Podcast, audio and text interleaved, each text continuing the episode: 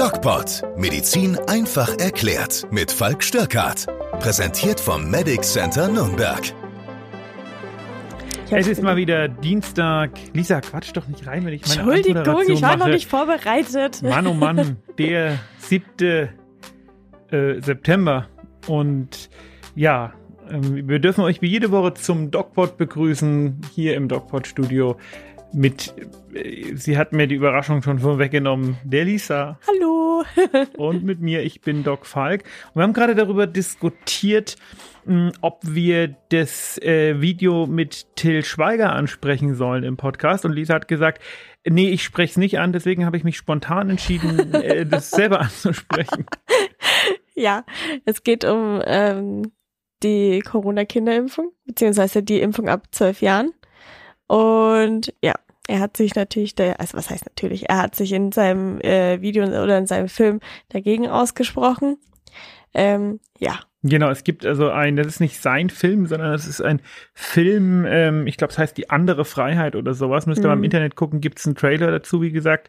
Und der ist gemacht von so einem österreichischen Filmemacher-Team. Mhm. Und ähm, die, äh, das finde ich schon ziemlich krass, weil da werden halt Fakten massiv verdreht und die sprechen sich, äh, wie du schon sagst, gegen die äh, Impfung der Kinder aus und sagen, das wird also nur gemacht, um ähm, die Freiheiten wieder zu bekommen und die Freiheiten, die uns halt genommen wurden, obwohl sie uns zustehen und so weiter und so fort.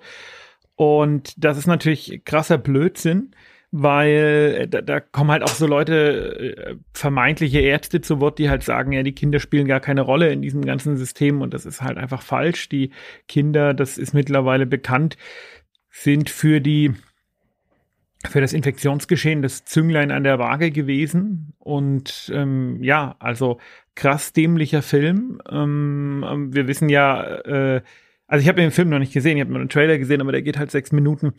Und äh, wir wissen ja alle, dass Till Schweiger so ein bisschen ein Problembär ist. Ähm, Tatsächlich, ich habe mich mit dem noch nicht so auseinandergesetzt. ja, ist halt schon so ein, so ein komischer Typ irgendwie. Äh, aber okay, hey, jeder darf komisch sein, wenn er möchte.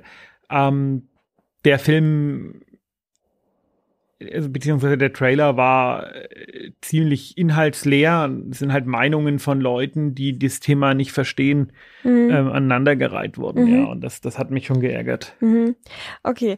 Ähm, Mhm, wir ja, sind. mich ich, nicht. Okay, ich, ja, ähm, ich habe den äh, Trailer eigentlich- nicht gesehen. Ich habe es nur in den Schlagzeilen gelesen. Und ja, man sollte es kurz ansprechen, wie du gesagt hast. Es sind Meinungen und keine wissenschaftlichen Fakten, die da aufgezählt werden.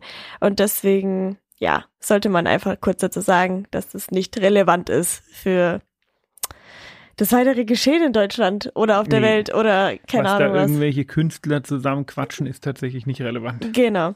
Ähm, Kinder sind tatsächlich heute auch ein großes Thema in unserem Podcast, ähm, weil ja nächste Woche, wie wir alle wissen, ähm, die Schule wieder anfängt in Bei uns Bayern. in Bayern, genau. Genau, in anderen Bundesländern hat es ja schon lange angefangen, in Berlin irgendwie schon seit einem Monat oder so. Aber wir in Bayern, wir sind jetzt äh, nächste Woche dran. Hast du, hast du dieses, äh, diese Story aus Berlin gehört, was Nee. da passiert ist? Nee. Das hat mit Corona gar nichts zu tun und ich lenke dich jetzt schon wieder von deinen Themen ab, aber Ja. ist mir eigentlich völlig egal.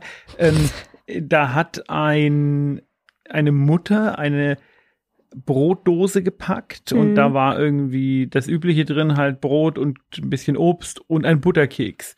Und dann hat die Lehrerin einen bösen Brief zurückgeschrieben, sie mag doch ihrem Kind keine Butterkekse, also sowas Böses und ähm, Süßes in die äh, Brotbox äh, geben. Und da habe ich mir schon gedacht, naja, okay, also äh, ich meine, wir wissen ja, dass Berlin irgendwie so ein komisches Bundesland ist und dass da die Uhren so ein bisschen anders ticken als in, in, in, im, im Rest von Deutschland, aber dass da jetzt irgendwie tatsächlich auch schon die Brotbüchsen kontrolliert und durchsucht werden von LehrerInnen, Innen? Das finde ich halt schon irgendwie äh, super daneben. Ich finde dieses Innen ja schon super daneben, wie, du- wie du weißt.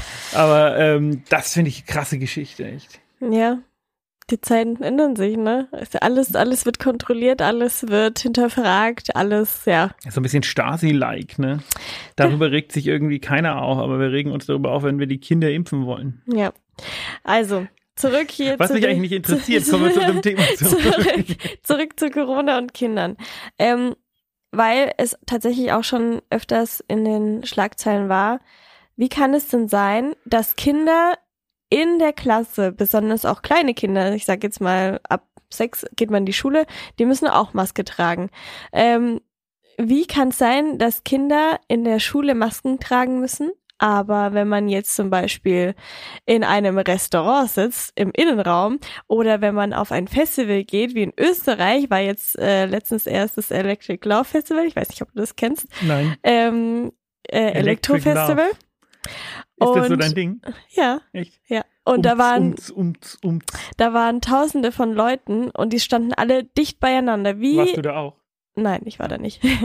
Wie ist diese Relation zu sehen? Weil Kinder, ja klar, die sitzen in einem Raum, in einem geschlossenen Raum, aber die Fenster sind ja auf, also es wird an die, es wird sich an die Regeln gehalten, es wird Maske getragen, es wird getestet und so weiter. Wie kann es da sein, dass so ein Unterschied gemacht wird. Ist das denn so, dass die Kinder Maske tragen müssen? Ja. Das, äh, ich dachte, das äh, hatte man mal wieder abgeschafft. Nö, die müssen tragen. Ja, das ist Blödsinn. Okay. Also ich war, bin, ich bin ja sowieso ähm, seit einiger Zeit schon sehr kritisch, also nicht persönlich kritisch, sondern auch wissenschaftlich kritisch dem Thema Maske gegenüber eingestellt in einer Situation, in der wir jetzt praktisch ein Großteil der Leute geimpft haben. Äh, jetzt haben wir die Kinder mit sechs Jahren natürlich noch nicht geimpft. Mhm. Und ja, man, ich meine, am Platz müssen sie ja dann auch keine Maske tragen. Ne? Also das waren die Regeln äh, vor dem äh, Beginn dieses neuen Schuljahrs und ich gehe davon aus, dass sie die jetzt nicht nochmal verschärft haben.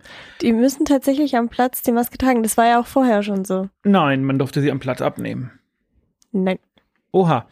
Ähm, gut, in der Beziehung glänze ich offensichtlich heute mit Nichtwissen. ähm, also ist natürlich ähm, schwierig, ne? Mhm. Da ich mich in dem Thema jetzt nicht weiter auskenne, würde ich dir direkt die nächste Frage stellen. Ist das dann die FFP2-Maske oder? Nee, es sind medizinische Masken. Medizinische Masken, ja. Also, ich meine, die Kinder treffen sich ja in ihrer Freizeit auch miteinander und spielen da vermeintlich ohne Masken. Ob das in der Schule jetzt so sinnvoll ist, äh, wo wir ja auch wissen, dass die medizinischen Masken letztendlich äh, zwar den anderen vor einem Infizierten schützen, aber mich selber nicht.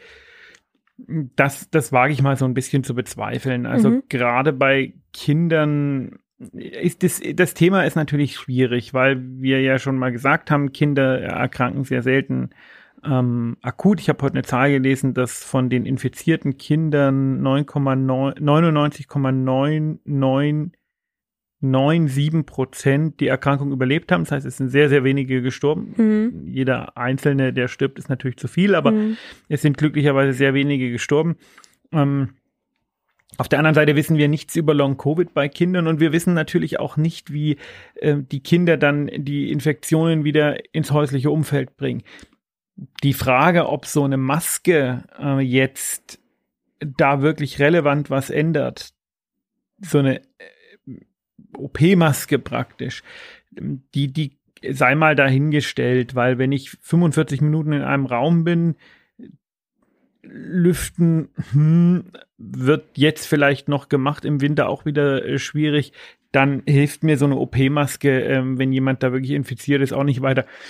Hm, was da tatsächlich hätte oder weitergeholfen hätte, wären diese Raumfilter gewesen. Mhm. Man hat da jetzt also wie üblich, wie wir es schon vom letzten Jahr kennen, den Sommer verpennt. Mit diesen Raumfiltern hätte man einiges machen können und hätte auch die einfach für die Schulen anschaffen können. Das wäre gar nicht so ein großer, ich glaube, eine Milliarde hätte das gekostet. Wäre halt ein Verwaltungsaufwand gewesen und was Verwaltung angeht, sind wir in Deutschland ja einfach nur ähm, schlecht, mhm. muss man ja sagen. Also wir sind ja das, das, das Überregulierungsland, was es am Ende dann aber nicht hinbekommt. Und ähm, da wäre sicher eine Chance gewesen, dass man gesagt hätte, okay, man nimmt Raumfilter, die, die sogenannten HEPA-Filter, die dann klar diese Viren auch aus der Luft filtern. Äh, hat man nicht gemacht. Jetzt zwingt man den Kindern wieder Masken auf. Finde ich nicht so toll. Mhm. Aber was, wie kann man das jetzt beurteilen im Gegensatz zu einem Festival, wo Tausende von Leuten sind? Äh, weil man muss ja das auch ein bisschen im Verhältnis sehen, weil man versteht das ja auch nicht. Okay, die Corona-Regeln äh, hier außen Maske tragen hat auch keiner verstanden, aber das ist wieder so eine so eine Sache. Ja, ich so, habe die Regeln nicht gemacht. Also Die Kinder sind natürlich, das ist schon ein Argument, die Kinder sind natürlich nicht geimpft. ja. Und ähm, Aber die werden ja trotzdem zweimal die Woche getestet. Und ich sag mal, wenn ich jetzt auf ein Festival gehe mit Tausenden von Leuten, du stehst dicht an, ne, klar, du bist im Freien, aber du stehst dicht an dicht. das regt dich ja richtig auf. Naja, also das ist halt so, ein- so eine Sache, das ist äh, irgendwie total, Auf weiß ich dem Fe- nicht, also, gegensätzlich. Ich bin kein Politiker und ich bin auch Ja. kein Jurist, aber auf dem Festival muss ich ja nicht gehen. Das ist ja eine freie Entscheidung, die ich da treffe und bin mir dann dieses Risikos bewusst. Die Kinder müssen in die Schule gehen, die haben da keine Wahl, die werden also einer potenziellen Gefahr, von der man durchaus diskutieren kann, wie stark die ist, ausgesetzt Mhm. ohne dass sie da eine Wahl haben. Und das Problem sind natürlich äh, auch äh, vorerkrankte Kinder. Ja, gerade Mhm. bei vorerkrankten Kindern ist das äh, schon schwierig, weil die im Gegensatz zu gesunden Kindern halt schon eine große Gefahr haben, dass Mhm. Covid sie auch längerfristig plättet, wenn vielleicht auch nicht tötet, aber Mhm. längerfristig halt ähm, ausnockt oder die Grunderkrankung schlimmer macht. Also ich habe das ja schon vor vielen Wochen gesagt, das Thema Kinder ist ein sehr problematisches, weil die einfach äh, die ungeschützteste Gruppe in unserer Bevölkerung sind. Man redet Mhm. immer über die Alten, ja, die erkranken schwerer und ja, die kriegen ähm, auch häufiger einen schweren Verlauf, aber die Kinder sind die, die wir relativ ungeschützt in diese ganze Sache rein ähm, laufen lassen und deswegen plädiere ich, wie schon vor ein paar Monaten, für den Impfstoff sehr, sehr schnell für äh, sechs Monate bis zwölf Jahre. Das muss man natürlich testen, wird ja auch Mhm. gerade gemacht. Ich denke, das wird bei, also im äh, USA wird das wohl ab 1. Oktober kommen, bei uns wird es wahrscheinlich so ab Januar kommen. Mhm. Ähm, jetzt hast du schon angesprochen, die Sache mit der Belüftungsanlage. Ähm, das ist eine Voraussetzung dafür, dass nur noch der direkte Nachbar in Klassen, wenn einer Corona hat, nur noch der direkte Nachbar in Quarantäne auch mit muss. Das heißt, früher war das so, dass die ganze Klasse immer in Quarantäne muss, wenn einer Corona hatte in der Klasse, aber jetzt muss es nur noch der direkte Sitzmach Sitznachbar. Was hat das mit der Belüftungsanlage zu tun? Das hat mit der Belüftungsanlage zu tun, weil die eine Voraussetzung dafür ist, äh, wer in Quarantäne muss und wer nicht. Das heißt, Das heißt, äh, wenn es das gibt, müssen weniger Leute in Quarantäne. Genau, also Aber es gibt's ja nicht. Ja, teilweise. Es gibt, also man muss eine Belüftungsanlage haben, man muss äh, eine Maske tragen und muss den Abstand zu dem nächst anderen, also zu dem übernächsten Nachbar quasi gewähren. Ähm, jetzt Thema Belüftungsanlage, weil das ja eigentlich schon ein ziemlich großes Thema Reden ist. wir von Belüftung oder reden wir von tatsächlichen Virenfiltern? Wir reden von diesen Virenfiltern. Okay, von diesen äh, Was- teuren HEPA-Virenfiltern. Genau, was bedeutet das eigentlich? Was, was machen die? Na, die filtern, äh, die sind- spezielle äh, Raumluftfilter, die äh, auch einen relativ hohen Minutenumsatz haben Mhm, und die filtern tatsächlich äh, kleinste Partikel aus der Luft raus. mhm, Mm, Und Viren sind kleinste Partikel. Und äh, können auch nachweislich, da gibt es Studien, das äh, Risiko einer Infektion äh, drastisch senken. Und die sind teuer. mhm, Ich weiß gar nicht, ich glaube, 4.000 oder 5.000 Euro kostet so ein Ding. mhm. Und einige Restaurants haben die. Also ein Freund von mir, der hat ein Restaurant in Erlangen, der hat so ein Ding.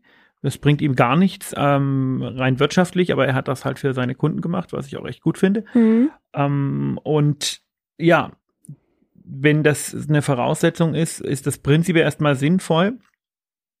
Was ist denn aber, wenn die Kinder am Pausenhof mit ganz anderen Leuten spielen? Das ist natürlich eine Sache. Ich weiß nicht, wie da die Regelung ist. Vielleicht darf man sich nur in Klassen aufhalten. Ja, das äh, ändert ja nichts daran. Du kannst ja äh, Erstklässlern nicht sagen, ja, ihr dürft aber jetzt nur noch, ähm, die, die Cheyenne darf jetzt nur noch mit der Mandy spielen und der Kevin darf nur noch mit dem äh, Sören Eckert spielen. Ähm, und wenn der Kevin mit dem Martin spielt, dann gibt's einen Verweis. Das Ja. geht ja nicht. Das ist tatsächlich eine problematische. Ich weiß nicht, wie da die, die Regelung ist, aber ja, tatsächlich ähm, Keine Ahnung. Also das ist nicht. schwierig. Ich, ich glaube, das Thema Kinder und Schule und Schüler, an dem können wir uns abarbeiten, weil mhm. das einfach äh, sehr schwierig ist, da eine Lösung zu finden. Und ich will da auch die politischen Entscheidungen gar nicht treffen müssen, weil ich mhm. glaube, dass das äh, einfach problematische sind, weil die Kinder sind immer noch eine äh, immunologisch naive Bevölkerungsgruppe. Und äh, ja, wie ist es denn jetzt? Die Kinder müssen zweimal pro Woche oder beziehungsweise auch die Jugendlichen müssen zweimal pro Woche in der Schule einen Schnelltest machen. So ein Lolli-Test. Ne? So ein Lolli-Test tatsächlich, lustig. ja. Ich weiß gar nicht, nach was der schmeckt. Ich weiß auch nicht. Aber ist das jetzt überhaupt sinnvoll? Weil du sagst ja auch immer, die Delta-Variante ist schwerer mit dem Schnelltest oder mit einem Selbsttest oder einem Lolli-Test nachzuweisen. Ähm, wie sinnvoll ist es dann überhaupt? Weil man, man muss ja auch sagen, mm, mm. dass es kann ja auch sein, dass sich der Test täuscht oder dass der Test die Variante nicht erkennt. Die Lolli-Tests sind, soweit ich das weiß, PCR-Tests. Ach, tatsächlich, Und, okay. Ähm, die weisen natürlich die Delta-Variante hundertprozentig sicher nach. Ja. Und ähm, insofern, also das funktioniert halt so, mhm. äh, die, die, die Kinder lutschen sozusagen an einem Lolli und dann werden alle Lollis gepoolt getestet. Das ja. heißt, die werden alle zusammen getestet. Und ja. wenn dieser Test negativ ist, ist das schön. Und wenn dieser Test positiv ist, dann werden nochmal alle Lollis rausgeholt und es wird geguckt, wo versteckt sich denn der Positive. Ja, du hast also praktisch, nehmen wir mal an, 20 Lollis. In Berlin sind es für die Klasse vielleicht 45 Lollis. und Im guten alten Bayern eben 20. Und dann äh, leckt jeder Schüler an so einem Lolli. Und Marc Aurel ist infiziert und äh, das wird aber nicht getestet, sondern am Anfang werden alle 20 Leute zusammengeschmissen und einmal getestet, weil das einfach viel billiger ist. Ah, okay. Und die Wahrscheinlichkeit, dass einer infiziert ist, ist ja sehr niedrig. Ja. In der Klasse ist jetzt aber Marc Aurel infiziert und das heißt, die Klasse ist erstmal positiv. Okay. Und dann wird nochmal geguckt, okay, jetzt nehmen wir die Klasse raus und testen jeden der 20 Lollis nochmal explizit und dann wird rauskommen, dass äh, der Lolli, an dem Marc Aurel gelutscht hat, ähm, der ist, der positiv ist und dann weiß man, aha, der Schüler ist positiv. Okay, so läuft das. So läuft das. ja, okay, ich wusste nicht tatsächlich, dass dieser, dass dieser Lolli-Test ein PCR-Test ist. Ja. Sehr interessant. Ja. Ähm, die Tests werden ja irgendwann kostenpflichtig ab 1. Oktober, glaube ich. Ne?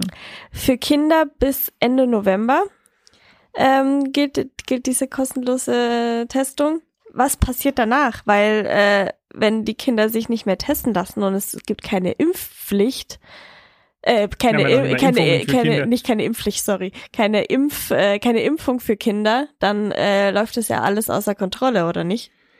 Naja, ich denke, für die Schule werden die weiter kostenlos sein. Mhm. Es geht ja äh, um die Testungen, um mich frei zu testen. Mhm. Ja, wir haben ja, weiß man ja gar nicht, was bis dahin ist. Wir haben ja momentan 3G, eigentlich gehen wir auf 2G und wenn man bedenkt, dass äh, man auch nur ein halbes Jahr als genesen gilt, gehen wir eigentlich auf 1G.